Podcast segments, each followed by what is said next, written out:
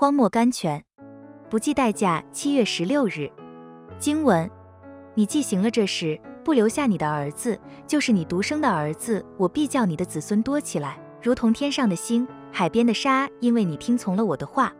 圣经创世纪二十二章十六、十八节。从这几节圣经里，我们知道，凡照着神的要求，将我们心中最宝贵的那件东西献给神的，神仍要将那件东西还给我们，并且加上千倍。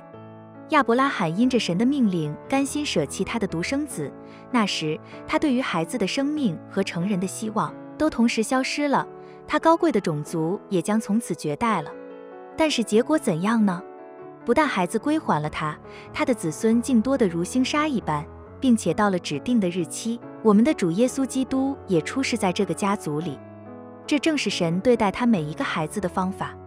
当我们为他舍弃富贵，选择贫穷的时候，他就给我们富贵；当我们为他舍弃一个丰裕的职位时，他就给我们一个梦想不到的更丰裕的职位。我们为他舍弃一切甜蜜的希望，看自己是死了的时候，他就给我们更丰盛的生命，更稀罕的欢乐。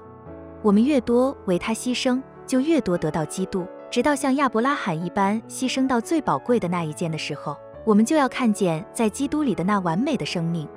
崔伦堡 C.G. Trumbull，我们有时候好像忘记了神拣选我们是要在苦难的炉中拣选的。圣经以赛亚书四十八章十节，我们也忘记了复活的生命和升天的荣耀是从克西玛尼十字架和坟墓里来的。亲爱的读者呀，不要想亚伯拉罕的经历是一件绝无仅有的奇事。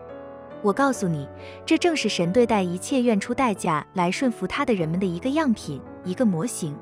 牺牲最大的一刹那，就是祝福最大的一刹那。神对于一个胆敢为着他向烟雾中前进的人，是没有一件东西不肯给的。梅尔 ·F·B· 迈尔。